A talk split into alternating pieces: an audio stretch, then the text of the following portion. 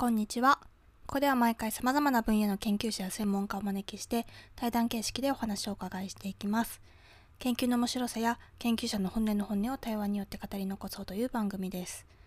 ナビゲーターは東京医科歯科大学で公衆衛生学の教授をしている藤原武雄さん。アシスタントは研究大好きな私レイチェルです。え今回は、えー法政大学えー文学部心理学科教授の新井博和さんの最終回になります。ぜひお聞きください。いやであの先生、もう一個だけちょっとお伺いしたいのは、あのコーチングで主体性を引き出すのが大事だっておっしゃってたと思うんですけど、それってどうどうされてるのかなっていうのをちょっとお伺いしたいんですね。っていうのは、まあやっぱりこう今、すごくこう、与えられたことをやるっていうことが、教育の現場で多いように思ってまして、すごいこう主体性引き出すのは難しい、まあ、時代だなって、肌感覚としては思ってるんですね。まあ、だからこそ、あの重要だっていうことなんでしょうけども、ななんですかね、こう、で僕 僕の感じをちょっと言っちゃって申し訳ないんですけど、主体性を引き出すために、コーチに必要なスキルとして、どんだけ待てるかっていうことがもうすごい必要で、何ですかね、例えば、その、待つことをこう、求められない、あ、主体的じゃなくて、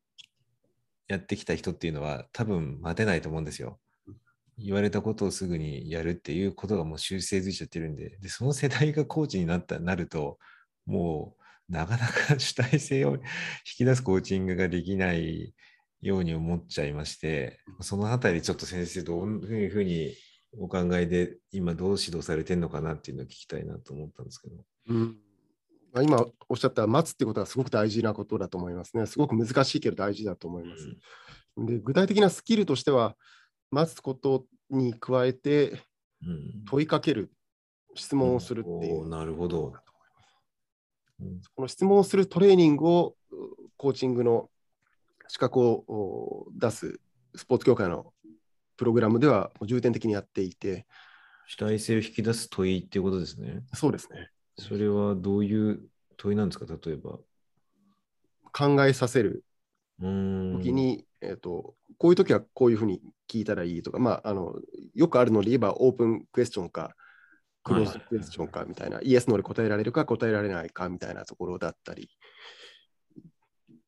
っていうところから入って、まあ、それ以外にもその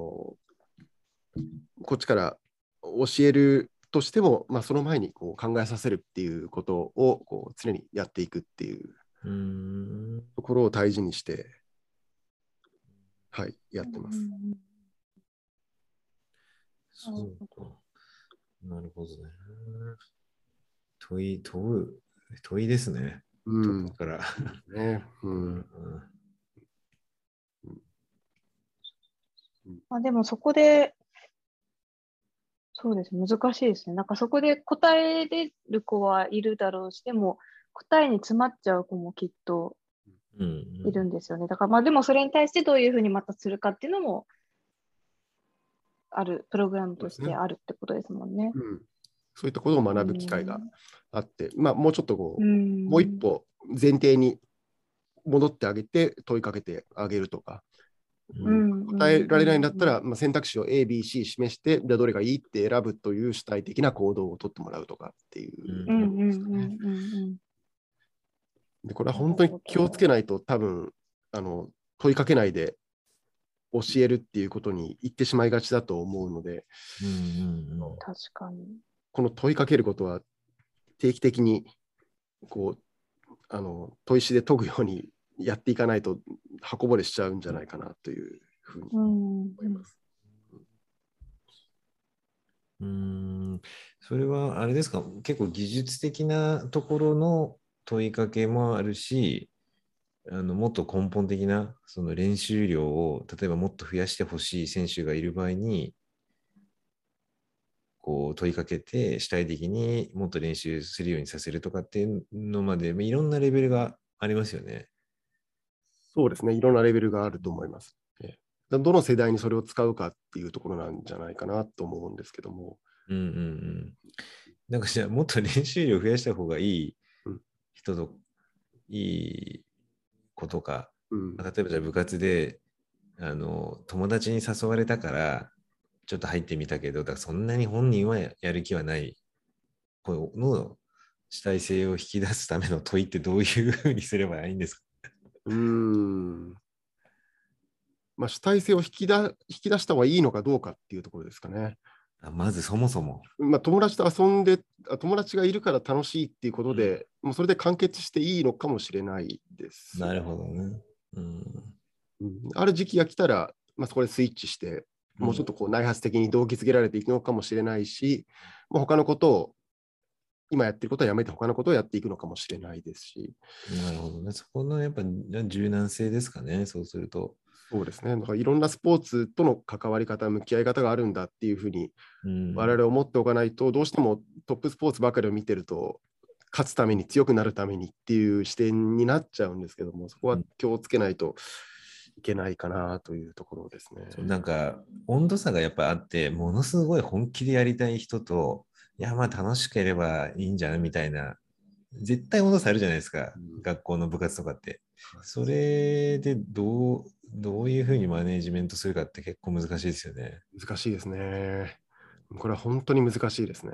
うんうんもうみんな苦労してますよね。やっぱりそうですよね。うん。うんあでも、うん、はい、どうぞ。勝つためにこう仲間、友達とかももっと練習しろよみたいなふうに言うのも、まあまあってある程度やんないといけないし、いや、ちょっと付き合って入ってるだけだし、そんな楽しければいいしっていうのももうちょっと頑張ろうよというのも両方大事ですよね。そうですね。うんうん多分それって他の組織でもそうなんだろうと思うんですよね。みんなが一体感高く業種性が高いっていう組織ばかりでもないと思うので、うんまあ、いろんな人がいるっていうところを許容する、受け入れるところかなという気が、うん。うん、本当そういう中で頭使って考えてチーム運営している大学の体育会なんかはすごくいい経験してるなと思います。A チーム、B チーム、C チームがあって、うん。C チームはあんまりやる気がないんだとか、練習にも来ないんだって。だけど A チームは全国の大会があってみたいなところで、もうすごく差があってっていう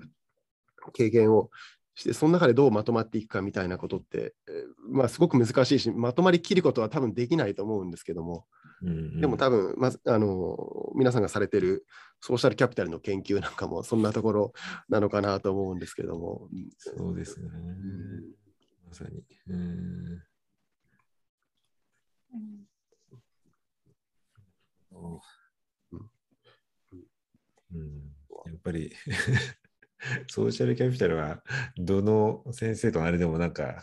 近いそうで話すねになります。。うんうんうん。ううんん確かに。まあスポーツのチームのソーシャルキャピタルみたいな、うんうん先生方が研究してくださったらいいな。誰もやってないですよ。もう先生やりましょう。フィールドはたくさん。面白そう。うん。そういういい場作りができればうんいいんですけどね。あの、うんソーシャルキャピタル研究で、どうソーシャルキャピタルを醸成するのかっていうのが、今、一番こう、最先端というか、未解決の研究テーマなんですよね。で、地域とか、あのでサロンを作ったらソーシャルキャピタルが上がりましたとか、あの家庭訪問したらソーシャルキャピタルが上がりましたとか、そういうのがあるんですけど、で、被災地の研究で、震災後に、あの東日本大震災の震災後にどうしたらソーシャルキャピタルが高めれるかっていうので、10人か15人ぐらいインタビューしたんですよね。で、その中でやっぱり分かったことっていうのは、こう必ず核になる人がいてて、ソーシャルキャピタルを醸成する、必ずしもリーダーじゃないんですよ。なんですかね、人と人をつないだり、陰で黙々と仕事をしたり、まあ、一番象徴的だったのが、あの、えっと、気仙沼で、あの、大川っていう川が、まあ、津波で流されて、そこにあの土手にあった桜がすごい名所だったらしいんですけど、全部流されちゃったんですよね。で奇跡的になんか一本残ってて、でそれをもう子供たちのために、こう、移植して、で、そこで花見をやろうっていうボランティアをされた、あの工務店の、まあ、おじさんというかお兄さんというか、いう方がいて、やっぱそこにこう自然にこうネットワークができてて、でものすごいこう、謙虚なというか、いわゆるそのコミュ力が高くてっていうリーダーっていう人でもないんですよね。でもなんかこうそういう努力というか、思いというか、でそれが行動に現れて、で、広がっていくっていうのを目の当たりにして、でやっぱこうなんか、あの、結局ソーシャルキャピタルの情勢って言っても、なんかこう、核になる人一人がなんかこうすることによって、それが波動していくんだなっていうのはなんとなく思ってるんですよね。それはもちろんリーダーの時もあると思うんですよ。コーチかもしれないし。まあ、なんかそういう研究はしたいなと思いますね。うんなんかふわっとしてるんですけど、まだ。うん、いやでもそれが一番必要なものですね、そういった研究が。う。うんん、やっぱキーパーソンっていうのは本当に不思議なことで、ことにいますよね。いますよね。うん、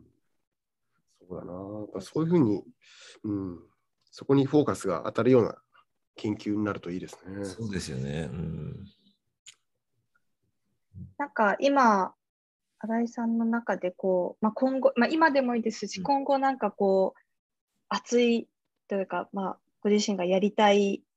研究テーマなり、まあ、研究じゃなくてもなんかそういう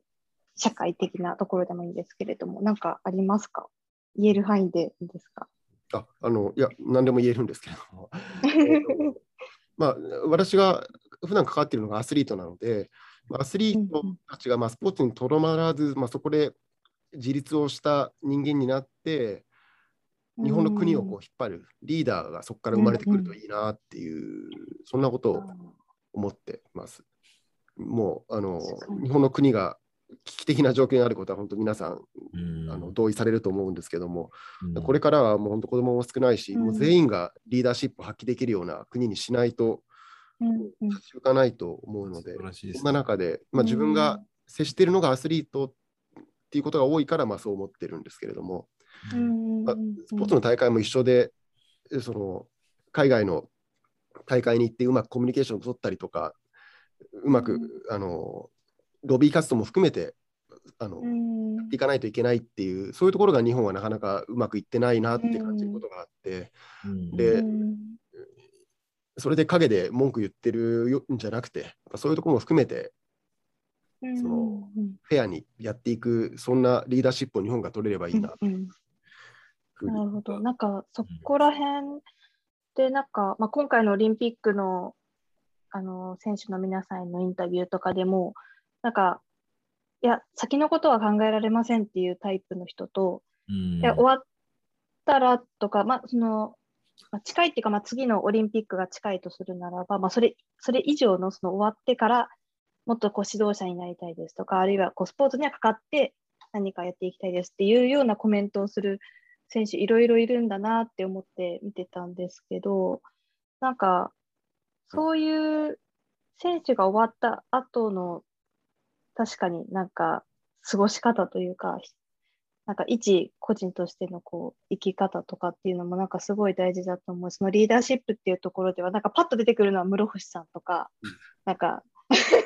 東館の教授だったんですいかしか、いかしか教私もなんか リすごいあの素人ながらのあれですけれども、うん。場が浮かばれるんですけど。そう先生の中でその、うん。まあオリンピアンじゃなくてもこうスポーツの後にもこう社会貢献してリーダーシップ発揮してっていう、まあ、モデルというかになるような方で、うん、お頭に思い浮かぶ方ってどなたですかね？あー。あんまり表舞台にゆたって有名な人じゃないんだけども、うんうんうん。企業で活躍されてる方とかって多いと思うんですよ。あ、そうなんですね。あのどういう活躍を、えーとなんかどういうコミットをされてるえーとまあ、その企業に入ったのは体育会だからっていうことで入ったのかもしれないけれども、その中でそのきちんとこう業務に取り組んでいって、成果を出して、企業で上の方に行っているような人うーんいう人が、まあ、大勢いると思うので、そういう方々がにもっとこうあのフォーカスされたらいいなというのと、あのラグビーでもともと日本代表の監督をされてた方で、宿澤さんっていう方がいらっしゃるんですけれども、うん。この方、あの銀行であの日本ラ日本の、えっとラグビーの代表の監督にもなったんだけども、えっと銀行でもすごく上の方に行かれた方で、であの50何歳だったかな、50半ばで急逝されてしまった方なんですけれども、で日本代表の監督としても、えっとワールドカップで初めて勝ったのが宿澤さんの時かな、確か。えー。銀行員としてもその非常に有能だったっていうことであの話題に上がることが多いんですけども、うーん。まあ、そういった方々がこう出てきてで、まあ、政治経済問わずいろんなところで日本を引っ張っていってくれたらいいなと思います。うーん宿沢博明さんですね。はい。ウィキでも出てる。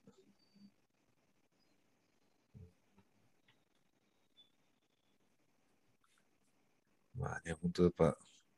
スポーツ、スポーツを通じて、やっぱこう人間的にもこう成長してっていうとこですよね。そうですね。うんまあ、スポーツをやってない人もうんあの、まあ、体を動かしてで、まあ、学問だけじゃなくて体育もしっかり取り組んでですねうん。バランスの良いこう人間が育っていって、まあ、うん。そういうリーダーが増えていけばいいなとうんうんうん。思います。うんあの私、武道をやってるっていう話を最初の方にしたんですけれども、うん。そこであの松下村塾の話を武道の先生がしてくれていて、で、まあ、あれだけの逸材がうん短い時期に、本当数年のうちにこうたくさん出てきて、その人たちが日本を変えたっていううん話で、でもちろんその学問をこう学ぶっていうこともあるんだけども、あったんだけれども、それだけでなくて、いろんなあ野良作業だったり、みんなでこう一緒に体を動かしたりっていうことを通じて、さっきあの藤原さんがおっしゃった合宿の効果にまさに近いと思うんですけれども、共に汗を流す中で、こういろんな会話をして、まあ、人材としてこう成長、成熟していったっていう話を聞いたことがありまして、うん。で、まあ、スポーツをやっていない人たちも体を動かす機会を、まあ、私、大学で体育の教員っていうのが本業なので、そうなんですか？あの心理学科にいるんですけれども、あの採用の枠としては体育の教員なんです。えー。でそれを私は誇りに思ってて、体育の教員がうん。自分の仕事だっていうふうによく言うんですけれども、まあ、あんまりこう体を動かすのが好きじゃなかった、大学に来て体育やるなんて信じられないっていうふうに、たまに文学部の学生に言われるんですけれども、でもそれは君たちが今までやってきた体育はそうだったかもしれないけども、うん俺の授業で絶対変わるから体育の印象が、最後ここで切り替えていこうって言って、まあすごい。熱いですね終わ。るように。受けたい。で どんな授業するんですか、それ。まあ、さっきのそのコーチングのまさにあれですよね、そのうん今求められているコーチングをして、で実際、えうん。問いかけて、体を動かすっていうのは頭を使いながらやらなきゃいけないし、うんうん。でこういう経験っていうのは逆に勉強にも生きるからっていうところをこうつなげてですね、まあ、文武両道っていう言葉がありますけれども、その文武が2つの道で行くみたいな、文武両道っていうと、なんかそういうイメージが、文も頑張る、文も頑張るみたいな。うんうんうんでうん。ありますよね。うん。これも私の武道の先生が教えてくれたんですけども、うん。もともと日本には文武不帰っていう言葉があって、うん不帰っていうのはあのうん。分岐するの帰っていう字を風で、あの、あれです。不統合の不です。えっと、分かれないっていう意味ですね、文武が。もともと根っこは一緒なんだっていう言葉があって、これ、うんうんみ水戸学の言葉なんですけれども、へ根っこは一緒で、で、こう、文、文が武にも影響するし、ー武が武にも影響するしっていう、で、その根っこにある徳が高まっていくことが大事なんだっていうような話をしてもらってですね。アスリートだけでなく、そのスポーツと遠い、まあ、スポーツがむしろ嫌いっていう子たちもしっかり体をうん使う機会を提供して、まあ、みんなが日本のリーダーになってくれるような、そんな教育をしていきたいなと素。晴らしいですね、先生。すごい。なんか、うん小学校とかの体育の先生がみんな新井さんみたいになってくれたら、なんか、なんか、結構いますよね。なんか、体育とかそういうので、うん。ね。なんか、そこで、うんあれあ、すいません、大丈夫、ごめんなさい。なんかそういう体育とか、なんかそういうので、うまいこといかなかったり、なんかせんちょっと茶化されたり怒られたりとかして、もうそれでもう無理みたいな、運動なんか、私無理みたいな感じになっちゃって、ずっとやらないとか、苦手意識が変にできちゃってうんやらないとか、すごいよよく聞きます。スポーツ運動嫌いだと思ってたら、実は体育嫌いだったっていう話ですよね。うんうんうんうんうんうん。いや、私もすごいわ体かります。大嫌いだったですよ。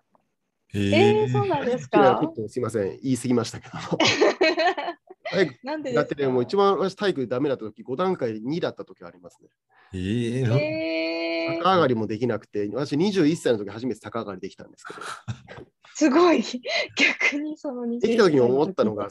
何これ俺が悪かったんじゃなくて、教え方が悪かったなってその時に思ったうんんです。うんうんうんでもその時にたまたまその先生が、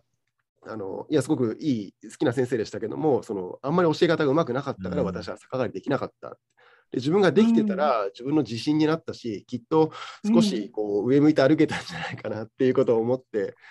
子供の運動を指導する人、コーチってすごく大事だなっていう思いがうん私の中にうん。あります。それが、まあ、研究の話にとどまらないですけど、私の活動の原点かもしれないですね。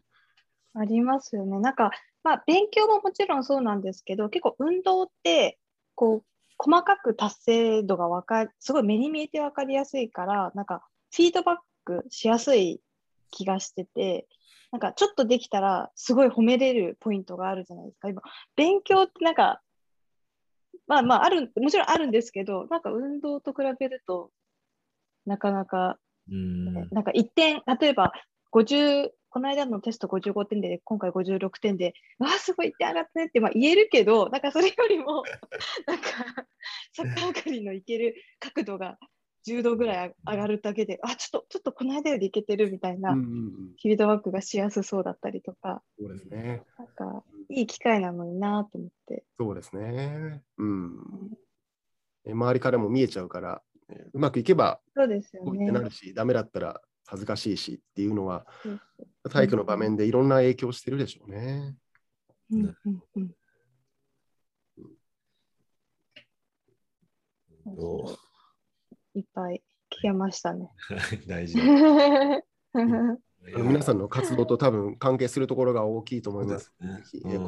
実は職場が近いっていうところで。そうですね、確かに。そっか、そこですよね。そうですね。そうですね。二駅ですかね。あ、三つか。そうですね。はい。そうですなので飛んでいきますので、ぜひ。先生のところの、あの、ゼ、はゼゼミ生、ゼミ生というか、研究室は何人ぐらい大学院の学生生は、えっ、と、何人ぐらいだろう ?3、4人、4人ぐらいですかね。4人、5人ぐらいかな。あんまり多くいないです。まあ、定員が多くないっていうのもありますし、法政大学は学部生を大事にする大大学、大学のポジション的にですね、うんだと思っているので、学部生を大事にしたいなと。なるほど。学部生をリーダーに育てるっていうところを力入れて、研究よりもですね、すいません、研究者が伝えたい話なのにそうなってないかもしれない。いあのまあ、研究にとどまらず、それをねえ社会に、まあ、次の社会にもつなげていくっていう視点を大事にしたいなと思って、あんまり研究室はその先生方のところみたいにこうあの、その辺の中小企業より大きいような規模でやってるってことはないです。いやー、うん、でもやっぱり大事な、本当に大事な視点をあの聞かせていただきました。はい、本当にありがとうございます。じゃあ、うん時間もあれなので、一旦おはい、ぜひ、願いしますかね。そうですね。はい、あの、ぜひ、新井さんの、はい、ホームページから皆さん、あの、あ、そうです。先生、なんかそうそご著作とかはね、YouTube の宣伝をぜひそう、いろいろあるので。ありがとうございます。ね本はアスリートのメンタルが強いのかっていう本がありまして、まあ、あの気が向いたら図書館で借りて読んでください。買ってください。あの YouTube で私の新井弘和チャンネルっていうのをやってるんですけれども、まあ、学生に休んだ授業のあの映像を見せたりっていうことに使っていたんですが、まあ、それにとどまらず、まあ、今日みたいにいろんな方々とスポーツの関係者が中心ですけども、話をして、座談会をして、まあ、それを発信するっていう活動をやっています。うんですので、あのそういったところにですね、あの関心がある方は見ていただければというのと、私出たいっていう方はぜひあのご連絡いただけたらうんご一緒できればと思います。今日はどうもありがとうございます。はいありがとうございまはい、した。ありがとうございます。Thank